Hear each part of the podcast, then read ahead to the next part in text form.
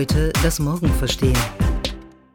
79 Länder und Regionen werden miteinander verglichen in der neuen PISA-Studie. Und was schreiben die Autoren da in der Studie selber? Die PISA-Punktzahlen haben keine konkrete Bedeutung. Trotzdem wird die Studie in diesen Tagen wieder heiß diskutiert. Ein typisches Beispiel dafür, warum Zahlen oft einen unglaublichen Reiz auslösen. Darüber wollen wir heute sprechen. Wir, das sind Lea und Daniel. Lea, wir wollen sprechen über, wir haben es genannt, die Tyrannei der Kennziffern, warum uns der Zahlenrausch manchmal in die Irre führt. Und die PISA-Studie ist ein sehr schönes Beispiel dafür. Es wird versucht, was miteinander vergleichbar zu machen, die Bildung und die Leistungsfähigkeit des Schulsystems in verschiedenen Ländern, was schwer miteinander zu vergleichen ist, aber trotzdem unglaublich reizvoll ist. Vergleich, das äh, ist eines der Ziele von Zahlen, von Daten, von KPIs, aber auch überhaupt erstmal das Vermessen, das Vermessen von menschlichen Aktivitäten, von uns selbst und auch von anderen. Und wir wollen uns heute ein bisschen angucken, warum das manchmal total unsinnvoll ist, solche Ziele überhaupt zu verfolgen, solche quantifizierten Ziele. Also warum wir uns immer als Mensch sehr auf die Zahlen fokussieren möchten, aber uns das eventuell vielleicht gar nicht an unser Ziel bringt. Der Begriff der Metrik, der ist als ein Leistungsmaß in den 70er, 80er Jahren entstanden. Damals ist er erstmal als Instrument für die Unternehmensführung in die Wirtschaft übergeschwappt. Woher? Aus der Wissenschaft. In der Wissenschaft hat man schon immer gesagt, Zahlen, die sind irgendwie objektiv. Damit messen wir etwas, was angeblich von menschlichen Vorurteilen frei ist. Und da hat die Wirtschaft damals dann gesagt, okay, damit können wir eventuell unsere Führungsprozesse und unsere Ziele besser verfolgen. Wie ist das denn dann so populär geworden, Daniel? Genau, die Idee dahinter ist eigentlich schon viel älter, kommt nämlich von Frederick Taylor also quasi der Erfinder des Taylorismus, nicht nur das, sondern auch der Erfinder des Scientific Managements, also der Idee, dass man Management, dass Management wie eine Wissenschaft funktionieren kann, also dass man nur genug messen muss und schon arbeiten alle besser. Und was ganz äh, interessant ist an Taylor, finde ich eigentlich zwei Sachen. Zum einen hat er als Schüler mal beobachtet, der hatte einen Mathematiklehrer. Und Taylor hat beobachtet, dass die Hausaufgaben in Mathematik dauerten immer genau zwei Stunden. Und er fragte sich, wie kann es eigentlich sein, dass ich immer zwei Stunden Stunden für die Hausaufgabe brauche. Und dabei, dann fiel ihm auf, dass in dem Matheunterricht der Lehrer immer, wenn die Hälfte der Klasse fertig war, die Zeit gestoppt hat. Und daraus hat er quasi abgeleitet, wie viele Aufgaben muss ich denen geben, wie viel kann ich denen zumuten oder wie viel muss ich denen zumuten. Also ganz klar geguckt, wie lange braucht man und was hat das für Folgen. Und das scheint so sagt man heute, Taylor in gewisser Weise geprägt zu haben, denn als der später das erste Mal für eine Fabrik zuständig war, hat er einen Studenten eingestellt, der nichts anderes getan hat, als den ganzen Tag zu gucken, wie lange die Arbeiter für jeden einzelnen Arbeitsschritt brauchen. Was zwei Folgen hatte, bei den Arbeitern selber machte er sich natürlich komplett unbeliebt, weil die sich alle ertappt fühlten und weil die, so hat Taylor das ähm, mal selber ausgedrückt, weil die systematischer Bummelei ähm, sich, ähm, äh, sich schuldig quasi machten. Und hatte aber zweitens die Folge, dass Taylor aus diesen Erkenntnissen Konsequenzen abgeleitet hat und geguckt hat, wie lange brauchen die für gewisse Sachen, wo kann ich optimieren. Ähm, und tatsächlich ist es ihm gelungen zu optimieren, ähm, weil die Produktivität in dieser Fabrik stieg. Das war eigentlich der erste Moment, äh, ja, wo so eine datenbasierte äh, Auswertung von, von Leistung ähm, zum ersten Mal systematisch eingesetzt wurde. Und ähm, glaube, das ist eine Idee, die sich seitdem extrem verbreitet hat. Du hast jetzt schon einiges genannt. Erstens, dass die Mitarbeiterinnen und Mitarbeiter sich ertappt gefühlt haben. Das ist also in gewisser Weise vielleicht ein Spiegel unserer Aktivitäten, den wir, so glauben wir, äh, brauchen, um zu verstehen, wie wir gut arbeiten, wie wir schnell arbeiten. Dann hast du gesagt, die Effizienz oder die Produktivität, hast du es genannt, wurde gesteigert. Das heißt, es ist auch ein Spiegel, so glauben wir, der uns äh, mitteilen kann, wie wir besser werden, je, zumindest produktiver. Aber die Frage ist, ist das wirklich immer so? Also werden wir effizienter nur durch das Wissen darüber, wie wir beispielsweise schneller sein könnten oder wie wir in einer ganz bestimmten Zeit, zwei Stunden, die Hausaufgaben ganz genau punktlandungsmäßig hinbekommen? Das wird tatsächlich stark kritisiert. Letztes Jahr, 2018, ist ein Buch rausgekommen von Jerry Muller, The Tyranny of Metrics, die Tyrannei der Metriken. Und Jerry Muller hat im Prinzip gesagt, das ist eigentlich erstmal eine ökonomische Annahme der rationalen äh, Erwartungen, dass wir überhaupt meinen, dass Menschen sich immer, wenn es ein, ein zu quantifizierendes Ziel gibt, auch genau dahin optimieren wollen, wie du gerade auch über Taylor gesagt hast. Und zweitens, so Maller, kommt es dann dazu, wenn sie dies auch tun, sich in diese Richtung zu optimieren, dass sie dann natürlich auch versuchen, diese Ergebnisse und auch ihre Aktivitäten tatsächlich zu manipulieren. Maller sagt also, es kann tatsächlich sein, dass Zahlenziele zu ineffizienterer oder auf jeden Fall nicht gewinnbringender Arbeit führen. Und das ist so die Hauptkritik an diesem Fetischismus der Metriken, weil wir uns eventuell total selber in die Irre führen. Wir sehen also womöglich vor lauter Bäumen den Wald nicht mehr oder vor lauter Zahlen vielleicht das eigentliche Ziel nicht mehr. Und trotzdem erfüllt das ja irgendwie ein Bedürfnis. Also wir haben ja alle das Bedürfnis, Feedback zu bekommen. Und es ist umso reizvoller, wenn du dieses Feedback natürlich irgendwie in, in schönen, geordneten Zahlen bekommst. Und der Erfolg dieser, dieser Messmethoden hat, glaube ich, unter anderem auch ähm, den Grund, dass man glaubt, bessere, objektivere Entscheidungen zu treffen, ähm, dass du dich ein Stück weit ähm, man sagt das irgendwie nackt machst. Also im Sinne von, dass du, wenn du Feedback hast, du, du hast auf einmal Rechenschaftspflicht. Du siehst genau oder andere, andere sehen genau, was du geleistet hast. Also Stichwort Transparenz, auch ein Punkt, den Jerry Muller in dem, in dem Buch anspricht. Transparenz und Rechenschaftspflicht. Wenn du diese beiden Faktoren, die, die, die erreichst du quasi, äh, wenn du immer wieder deine Leistungen nicht nur mit dir selber, sondern auch mit anderen vergleichst. Die Frage, die ich mir dann aber direkt stelle, ist, wer setzt denn dann dieses Ziel überhaupt? Weil Rechenschaft kann man natürlich nur ableisten, wenn man weiß, wohin man sich bewegen soll, wofür man die Verantwortung übernehmen soll. Und es gibt ja immer jemanden, der beispielsweise, um mal vielleicht nochmal einen wirtschaftlichen, unternehmerischen Begriff zu benutzen, die KPIs, die Key Performance Indikatoren eben festlegt. Und genau da sagt Muller, manchmal suchen wir uns tatsächlich falsche KPIs oder Ziele aus, nämlich meistens die, die erstens einfach zu erreichen sind, womöglich gar nicht sinnvoll für unseren wirklichen unternehmerischen Erfolg, aber sie sind einfach zu erreichen. Er sagt auch, es sind meistens die, in denen wir schnell Erfolge verzeichnen können. Und allein schon diese zwei Punkte, die finde ich sehr spannend, weil ich habe die ehrlich gesagt auch schon äh, oft erlebt in verschiedentlichen äh, beruflichen Situationen, wo ich merkte, hey, wir, wir jagen gerade eigentlich einer Zahl hinterher, die gar nicht das ausdrückt, was wir wirklich erreichen wollen. Zum Beispiel wo?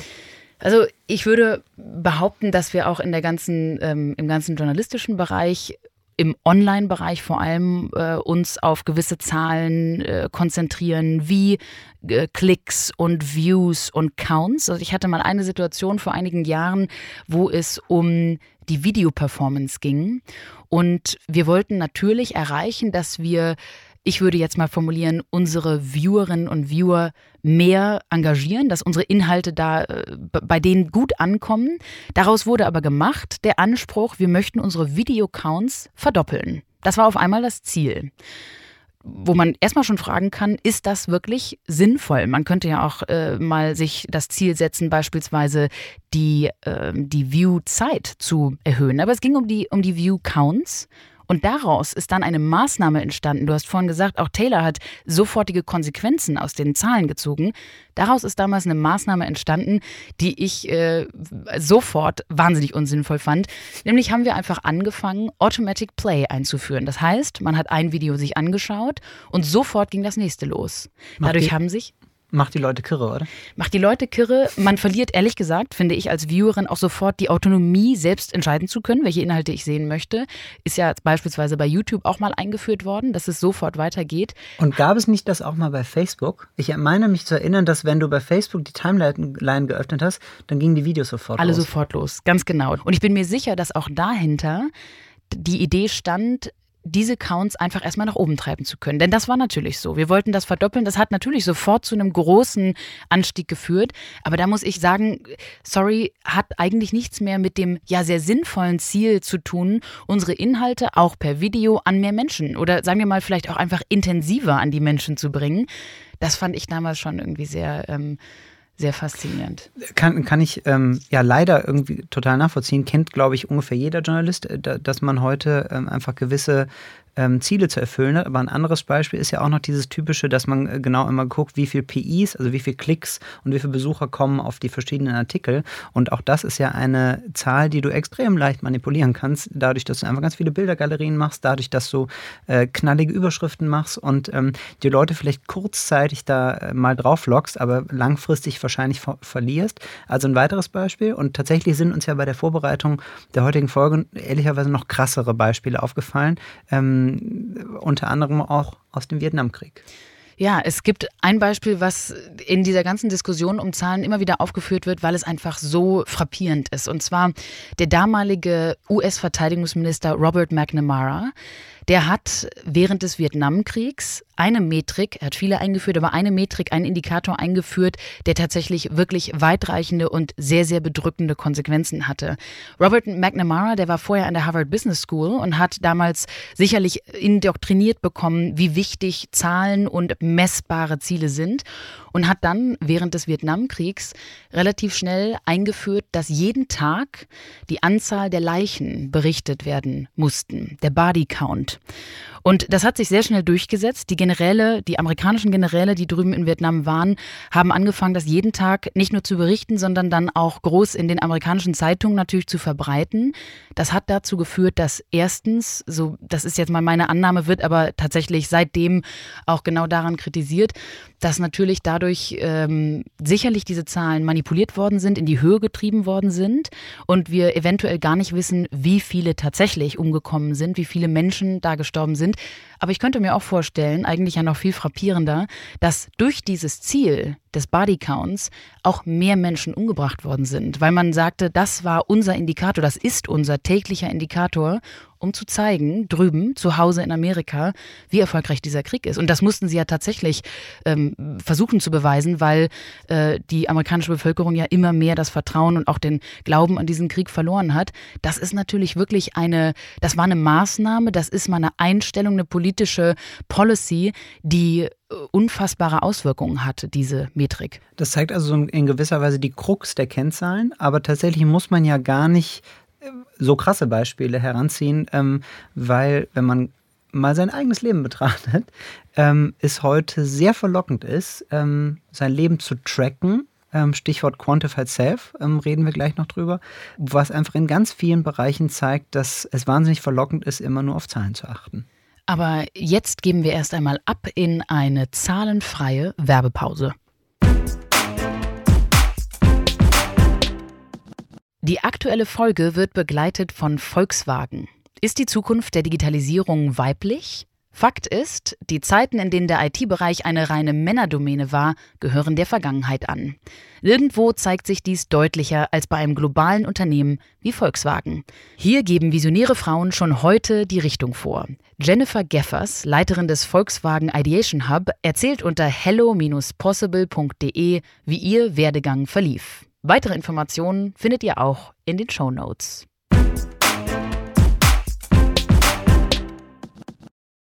Wenn wir noch einmal unsere eigenen Leben betrachten, lieber Daniel, dann fällt mir noch ein Beispiel ein, was mir schon immer suspekt war. In Amerika, da gibt es wahnsinnig viele standardisierte Testverfahren. Davon musste ich einige schon oder durfte ich einige schon mitmachen, weil ich unter anderem in Amerika studiert habe und das auch gerne wollte und dafür eben diese Tests brauchte. Du hast zu Beginn vorgelesen dieses wunderbar deutliche Zitat zu den PISA-Punktzahlen. Sie haben faktisch erstmal an sich keine Bedeutung. Genau dieses Gefühl hatte ich tatsächlich bei diesen standardisierten amerikanischen Tests auch manchmal. Warum? Weil die beispielsweise der SAT, das ist so ein Test, den braucht man für jede amerikanische Uni. Den nimmst du also entweder während deiner Highschool-Zeit oder eben danach. Du kannst den auch oft nehmen, immer wieder wiederholen. Kostet aber, glaube ich, jedes Mal, oder? Kostet recht viel. Heißt also erstmal, äh, testet unter anderem auch nicht, ob du womöglich irgendwelche schnellen Auffassungsgaben hast, sondern erstmal auch, ob du es dir einfach leisten kannst, diesen Test zu machen, nebenbei bemerkt. Sehr guter Punkt. Und diese Tests testen eigentlich auch hauptsächlich, wie gut du Tests nehmen kannst. Ist jetzt total redundant, habe ich aber wirklich so wahrgenommen. Bringt mich aber gerade zu was. Ähm, wir haben ja beide einen absoluten Lieblingspodcast, ähm, so ein bisschen der Endgegner aller Podcasts, ähm, Revisionist History von Malcolm Gladwell. Ähm, sehr empfehlenswert, das können wir hier äh, neidlos äh, anerkennen. Aber tatsächlich gibt es da eine Folge, wo er sich genau mit dem Thema beschäftigt. Und zwar nicht die SAT, sondern die Aufnahmetests für die Law Schools. Die LSATs sind Genau. das. Und da, korrigiere mich, wenn ich falsch liege, ist es offenbar so, dass man innerhalb, ich glaube, 90 Minuten, auf jeden Fall eine festgelegte Zeit, muss man ganz viele Aufgaben lösen. Und es ist eigentlich klar, es ist zu viel für zu wenig Zeit.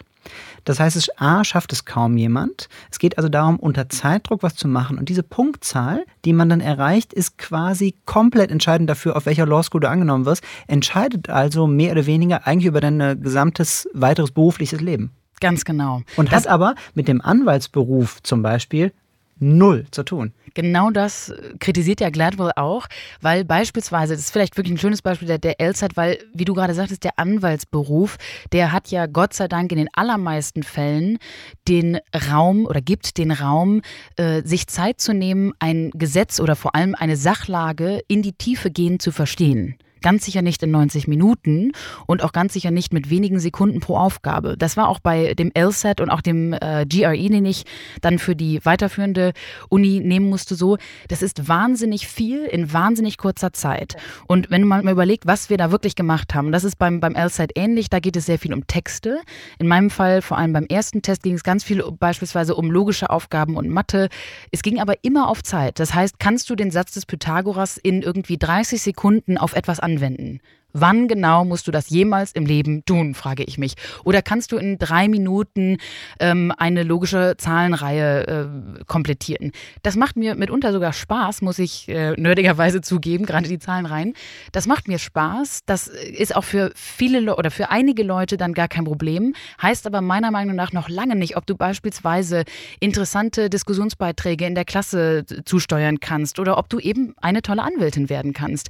Diese standardisierten Tests sind eine ganz spezifische Idee von einem Auswahlverfahren. Und eigentlich wird man darauf trainiert. Und das ist, glaube ich, vor allem in Amerika der schwierige Punkt daran. Man wird total darauf trainiert, diesen Test zu nehmen, aber bei weitem nicht auf den Beruf vorbereitet. Es gibt Highschool-Schülerinnen und Schüler in Amerika, die nehmen sämtliche Mentoringstunden, also Nachhilfestunden, über Jahre hinweg bezahlen die natürlich auch teuer, nur um bei diesem Test gut abzuschneiden. Man kann jetzt sagen, das ist verrückt und das pervertiert irgendwie äh, die Idee des Leistungsgedankens.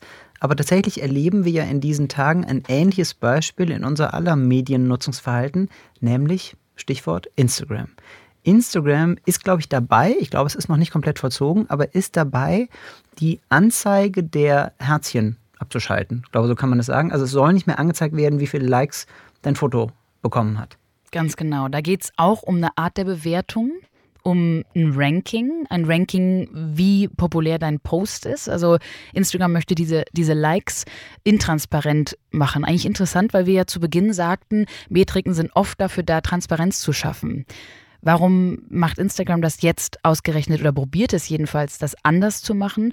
Weil das haben wir auch schon erwähnt, viele Metriken tatsächlich auch Auswirkungen haben. Und Instagram hat gemerkt, dass diese Obsession mit Likes, mit Herzchen oder überhaupt mit eben Bewertungen von Posts vielleicht auch negative Konsequenzen haben kann. Zum Beispiel eben ein totaler Fetisch von einer immer ansteigenden Zahl von, von Likes, der auch zu einer gewissen Sucht führen kann.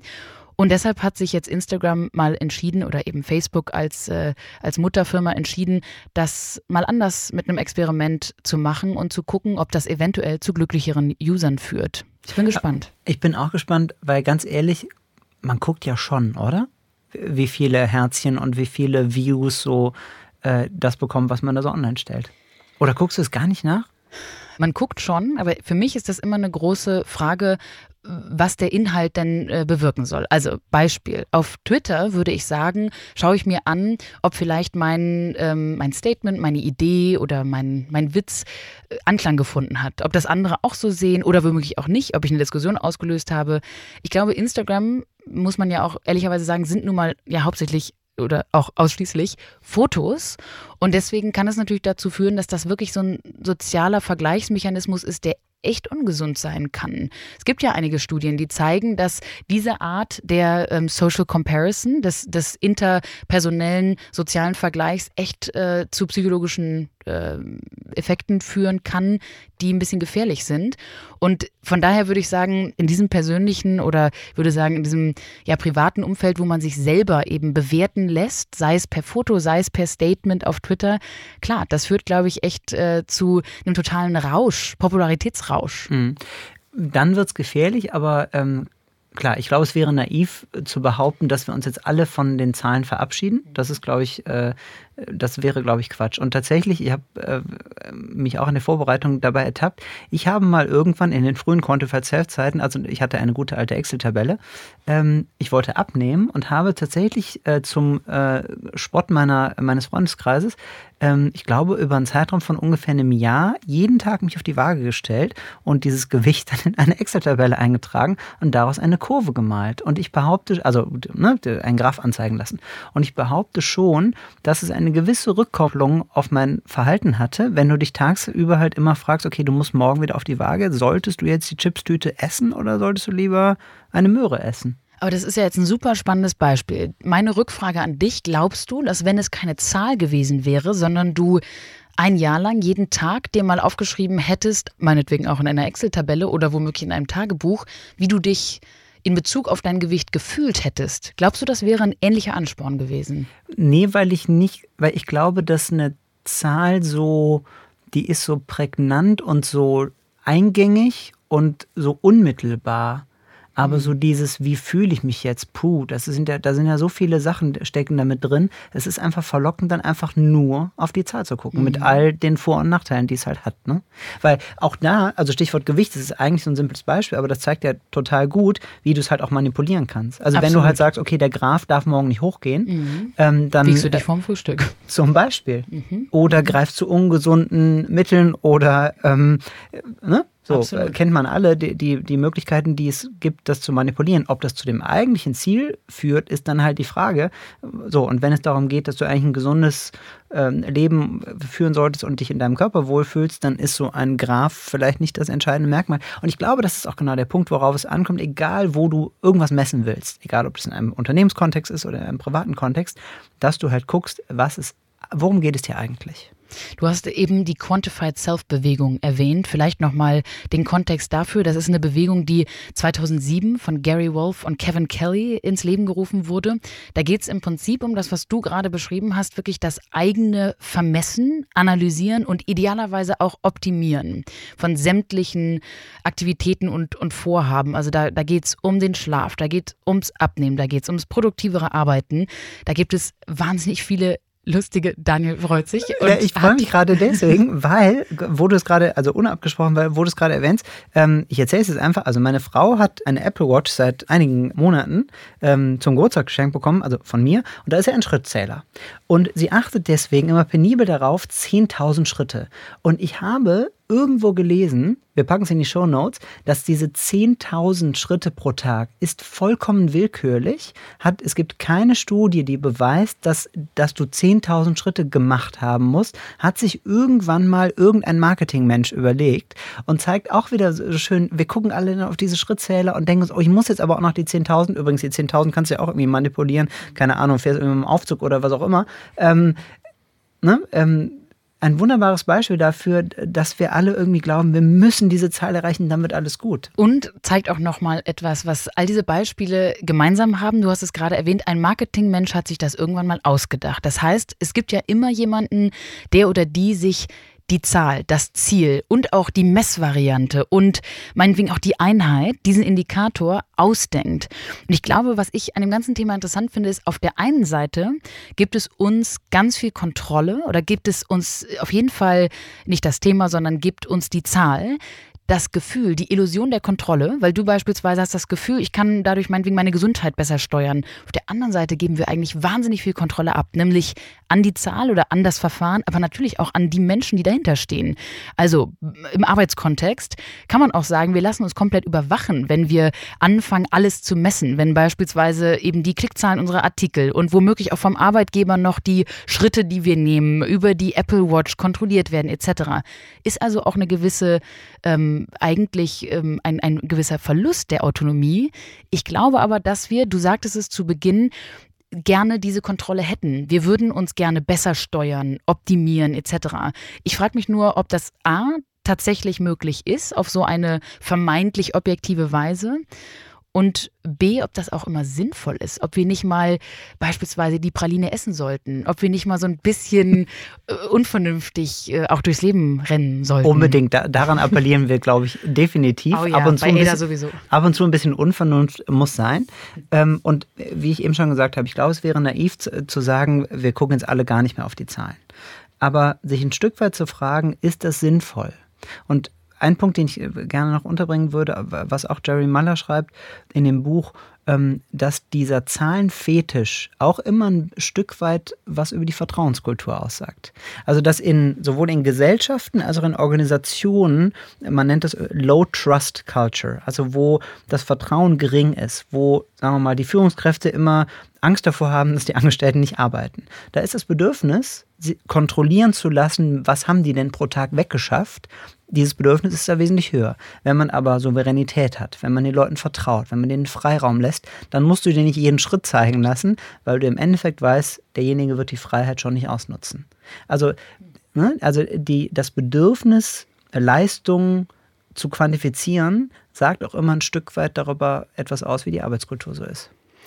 Wir würden das gerne auch mal ausprobieren, wie wir uns äh, selbst und unserer Podcast-Autorität vertrauen, aber auch euch vertrauen. Und zwar haben wir uns gedacht, wir gucken normalerweise, wir sind jetzt in der siebten Staffel, natürlich auch ganz gerne auf die Downloadzahlen einer jeden Podcast-Folge, freuen uns da auch jede Woche sehr drüber. Aber eigentlich ist natürlich auch das womöglich eine nicht sehr sinnvolle Metrik. Denn es könnte auch sein, dass ihr beispielsweise die Folge gedownloadet habt und nach genau sieben Sekunden nach dem Jingle oder zwölf, wie lange lange auch das dauert, aufhört. Eingeschlafen seid. Eingeschlafen seid. Womöglich hört ihr es auch jeden Abend genau aus dem Grund, weil wir so unfassbar einschläfernd sind. Wer weiß. Deswegen kleines Experiment. Daniel und ich würden uns freuen, wenn ihr uns, wenn ihr es bis zu diesem Punkt im Podcast geschafft habt, tatsächlich mal eine E-Mail schreibt oder uns auf Twitter Bescheid gebt mit einem äh, ganz mysteriösen Zeichen. Wir würden uns lieber daran orientieren, was ihr über die Folge gedacht habt und äh, ob ihr vielleicht Feedback habt, ob ihr das auch alles anders seht und sagt, ähm, wir brauchen aber zum gemeinsamen äh, Ziel verfolgen oder auch zum sozialen Vergleich brauchen wir diese Metriken. Also, wir freuen uns über Feedback und äh, versuchen uns auch da mal eher dran äh, zu messen als beispielsweise an Downloadzahlen. Denn Jerry Muller sagt, nicht alles, was zählt, ist messbar und nicht alles, was messbar ist, zählt. Ich glaube, an diesem Satz kann man das ganz schön zusammenfassen. Es geht gar nicht darum, Zahlen aus dem Fenster zu schmeißen, aber sich immer wieder zu fragen, zählt das wirklich, was ich hier gerade zähle? Ist es das, was ich verfolgen möchte? Und kann ich eigentlich das, was wirklich wichtig ist, überhaupt sehen und messen? Das finde ich eigentlich ganz schön, dass man sich das immer mal wieder fragt. Letzte Frage an dich. Gibt es irgendwas, was du immer zählst bei dir selber? Hm, gute Frage. Misst du die Schritte?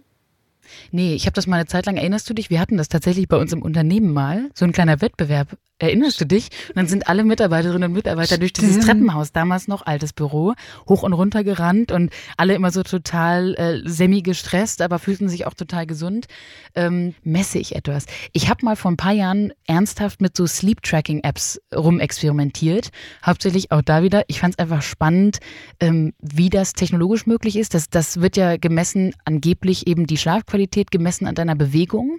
Legst das so auf die Matratze und dann ähm, misst das per ähm, Vibration, wie viel du dich bewegst etc., weil ich damals das Gefühl hatte, ernsthaft meinen Schlaf optimieren zu können, habe ich relativ schnell aufgegeben und merke, dass mir zum Beispiel irgendwie ein Tee und ein Buch zu lesen natürlich sehr viel besser tut, als eine App neben mich zu legen. Was eine, Unfassbar. Was eine bahnbrechende Erkenntnis ist. Ich weiß. Ja. ja.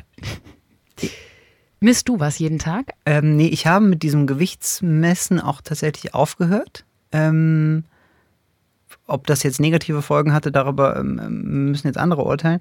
Aber ähm, nein, weil es einfach ähm, letztendlich gibt es immer mal Tage, da hast du ein halbes Kilo mehr und ein halbes Kilo weniger.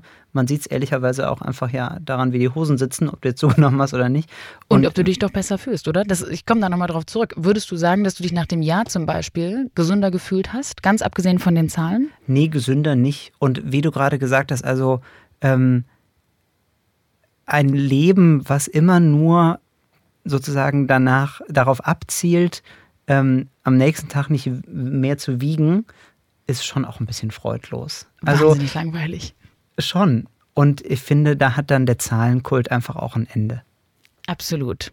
Und ich glaube, wir dürfen uns gerade auch, das ist natürlich in Zeiten der Digitalisierung jetzt auch nochmal wahnsinnig befeuert worden durch Machine Learning Techniken, die nicht nur die Vergangenheit verstehen, sondern tatsächlich vorgeben, die Zukunft voraussagen zu können. Denn wir haben immer mehr Daten, können die immer akkur angeblich akkurater analysieren. Aber gerade auch in diesen Zeiten ist es, glaube ich, ganz besonders wichtig, das äh, eigene Urteilsvermögen, die eigene Intuition nicht zu ignorieren. Ganz im Gegenteil, die vielleicht vielleicht sogar zu stärken, weil sonst können wir die Zahlen überhaupt nicht richtig verstehen. Und in diesem Sinne freuen Daniel und ich uns auf eure E-Mails. Wir hoffen, dass ihr es bis hierhin geschafft habt und freuen uns auf zahlreiche E-Mails. Tschüss. Das war der ADA-Podcast. Heute das Morgen verstehen. Entwickelt wird unser Podcast von der gesamten ADA-Redaktion, einem Teil der Handelsblatt Media Group. Produziert werden unsere Folgen in Düsseldorf von unserem wunderbaren Tonmeister Julian Stephan. Wenn ihr unsere Arbeit unterstützen möchtet, dann könnt ihr das am besten tun, indem ihr unser ADA-Magazin abonniert und unserem Podcast bei iTunes 5 Sterne gebt. Mehr Informationen gibt's unter join-ada.com. ADA. Heute das Morgen verstehen.